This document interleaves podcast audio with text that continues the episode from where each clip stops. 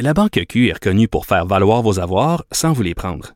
Mais quand vous pensez à votre premier compte bancaire, tu sais, dans le temps à l'école, vous faisiez vos dépôts avec vos scènes dans la petite enveloppe. Hmm, C'était bien beau.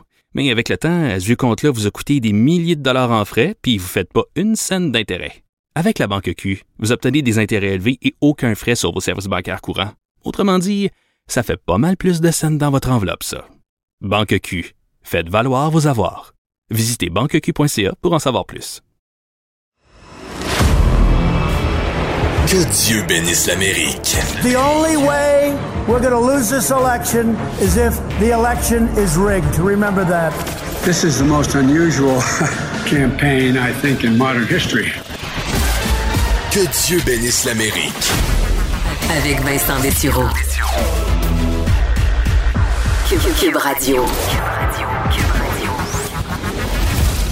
Bienvenue à Que Dieu bénisse l'Amérique, euh, qui revient cette semaine sur des journées, il faut dire, aux États-Unis où la réalité et la fiction se rejoignent dans les nouvelles parce qu'à la fois on a cette dure réalité de la COVID-19 avec des semaines extrêmement dures qui s'en viennent aux États-Unis, la situation économique aussi qui est bien réelle et difficile, et la fiction. La fiction qui est plus divertissante, faut dire, ce jour-ci, euh, euh, mais qui en est pas moins fausse que ce qu'avance le président et son équipe jour après jour comme fausseté sur le fait euh, qu'il s'est fait voler l'élection. Ça s'est traduit d'ailleurs cette semaine dans un des points culminants par une vidéo de 46 minutes présidentielle, vraiment tournée à la Maison-Blanche, euh, où pendant donc trois quarts d'heure, il est allé de toutes les fausses histoires de vol pas possible, avec même des affiches et des graphiques à la pluie. Et généralement, quand Trump sort des petites affiches, ça se passe pas toujours bien. We're leading by a lot. And then at 342, there was this. It was a massive dump of votes. Mostly Biden. Almost all Biden. And to this day, everyone's trying to figure out where did it come from? But I went from leading by a lot to losing by a little. A terrible thing. Ah oui, quelque chose de terrible pour euh, le président, évidemment, mais qui euh, était attendu par tout le monde. On sait c'est tout simplement le vote par correspondance et par la poste qui est arrivé plus tard.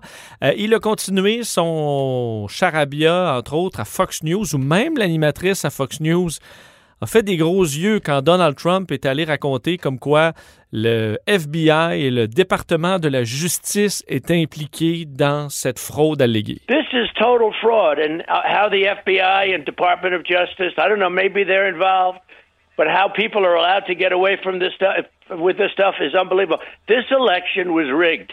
This election was a total fraud. Il faut dire fraude qui est contestée même par les plus proches collaborateurs de Donald Trump cette semaine. Grosse nouvelle, alors que le ministre de la Justice, William Barr, pro-Trump, très proche de Donald Trump, est sorti en disant que euh, ben, il n'y en avait pas de preuves qui euh, pourraient faire changer l'issue de l'élection présidentielle. Ça a amené un grand froid entre les deux hommes. On sait que William Barr euh, est allé passer à peu près deux heures, deux heures et demie à la Maison-Blanche cette semaine. On ne sait pas trop ce qui s'est dit là. Certains témoins disent que Donald Trump a tenu à le rencontrer, qu'il était, disons qu'il y a eu des discussions intenses. Est-ce qu'il va le congédier pour autant? On ne sait pas trop. Donald Trump a dit... vous me poserez la question dans les prochaines semaines si j'ai encore confiance à Bill Barr. Et euh, dans les pro-Trump, cette nouvelle-là, alors que William Barr n'a pas lâché Donald Trump, il en a mangé, avalé des couleuvres pour Donald Trump. Je vous donne un exemple. Lou Dobbs à Fox Business, qui euh, très rapidement est sorti comme quoi, ben, en gros, William Barr euh, est passé dans le camp démocrate, alors que tout ce qu'il fait, c'est rapporter ce qui semble être des faits tout à fait vérifiables. Écoutez ça. Today, a member of his own cabinet appeared to join in with the radical Dems and the deep state and the resistance. Attorney General William Barr Alors, rien de moins que collaborer avec les démocrates radicaux et le Deep State, l'État profond, cette histoire de conspiration Alors, on en est là, là chez les pro-Trump. Euh, et pendant ce temps-là, ben, Joe Biden, lui, fait son travail, euh, continue à préparer l'équipe, euh, ses différentes équipes. Cette semaine, c'était l'équipe économique qui était annoncée. Et pendant ce temps-là aussi, il y a encore des votes qui se comptent hein, dans certains États. Et Joe Biden qui ben, agrandit son avance alors que Donald Trump conteste. Cette semaine, on a appris, en fait, dans les dernières heures, que Joe Biden atteignait et dépassait maintenant les 7 millions de votes d'avance sur Donald Trump à la grandeur du pays. Donc, euh, Joe Biden pour l'instant, et ça va continuer. Il y a encore des États qui ont des votes à compter. Euh, croyez-le ou non, 81,2 millions de votes pour Joe Biden, faisant de lui donc le président. Il y a eu le plus de votes dans l'histoire. En même temps, c'est un peu normal que ça monte parce que la population grandit. Et Donald Trump, qui est deuxième, donc avec 74,2 millions euh, de votes. Alors, deux résultats historiques. Il y en a eu beaucoup de monde qui ont voté pour Trump, mais c'est pas suffisant. Joe Biden, 81,2 millions de votes. Et pour rester dans le côté assez euh, surnaturel un peu de ce qui se passe et d'irréel. Euh, on apprenait dans les dernières heures qu'un de ceux que Trump veut voir au Pentagone comme euh, officiel, comme bon, officier supérieur au Pentagone s'appelle Scott O'Grady. C'est un ancien pilote de chasse, mais qui est un loyal pro-Trump. Le problème, lui, Donald Trump veut le nommer au Pentagone, donc là où on dirige les opérations armées des États-Unis. Et dans les dernières semaines, O'Grady, si on va fouiller sur son compte Twitter, c'est toutes sortes de théories complotistes des plus sautées. De un, euh, qui fait, que Donald Trump s'est fait voler l'élection. Il dit que lui, euh, Trump a gagné par euh, un, carrément un raz de marée. Publie des montages photos de Biden avec, Xi Jinping, donc le président chinois. Toutes sortes d'histoires, partage des pétitions demandant carrément que la loi martiale soit imposée aux États-Unis pour reprendre le contrôle face au coup d'État des démocrates. Donc lui, c'est ce que personne que Trump veut nommer au Pentagone et qui souhaite que les militaires américains prennent le contrôle du pays et redonnent ben, les clés à euh, Donald Trump pour une réélection. Alors, on en est là quand même. C'est spécial, disons, 2020, euh, euh, vous, vous serez d'accord. L'autre histoire sur laquelle je veux revenir en introduction, euh, les histoires de pardon. On en a parlé beaucoup dans les dernières semaines. Est-ce que Donald Trump va pardonner un paquet de monde? Il l'a déjà fait avec Michael Flynn.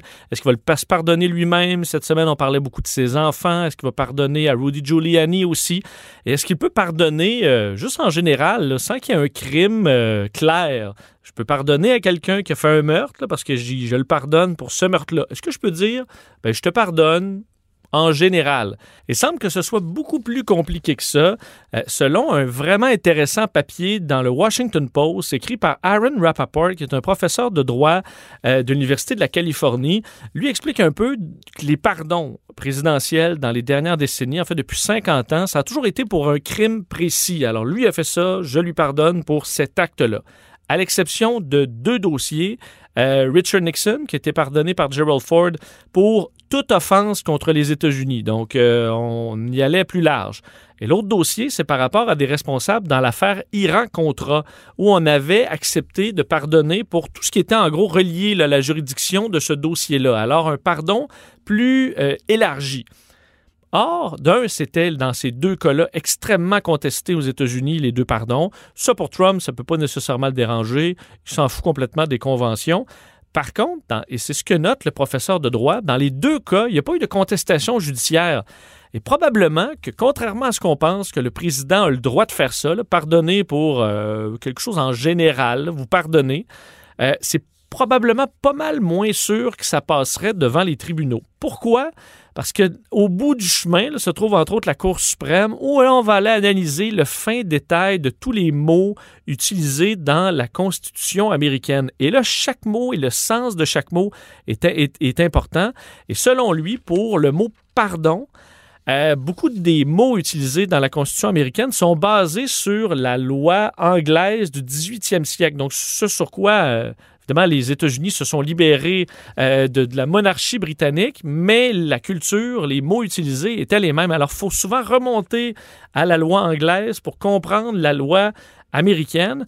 Et sur le mot pardon, on dit que les Américains et les Britanniques s'entendent pour le même, euh, la même définition qui remonte, dans le cas des Anglais, au fait qu'un pardon euh, d'un chef d'État, c'est sur un crime particulier. Et pourquoi c'est ainsi? C'est quand même intéressant. Ça remonte à une histoire de roi britannique.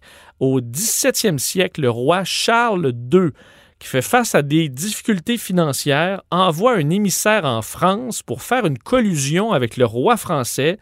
Euh, en échange d'argent, donc envoyé par la France, le, le, roi Charles II va accepter de faire un deal, c'est-à-dire euh, d'appuyer la France dans l'invasion des Pays-Bas. L'affaire va s'ébruiter, ça va outrer le Parlement euh, britannique et euh, on va décider, comme on ne peut pas punir le roi, on va punir l'émissaire qui s'est rendu en France pour faire cette entente-là euh, et le roi va ensuite le pardonner. à ce moment-là, le roi avait un pardon absolu. Il pouvait pardonner en général sur tout. Et après ce pardon-là, au Parlement britannique, on a serré la vis pour limiter euh, les possibilités de pardon du roi. Et c'est cette nouvelle définition de pardon réduit qui s'est retrouvée dans la définition dans euh, bon, la Constitution américaine. Et c'est cette interprétation du pardon qu'on devrait retrouver à la Cour suprême si Donald Trump pardonne un paquet de monde et que c'est contesté. Vous voyez que c'est tordu et qu'il faut remonter 200 ans en arrière, mais c'est quand même ça, comme ça que ça fonctionne aux États-Unis.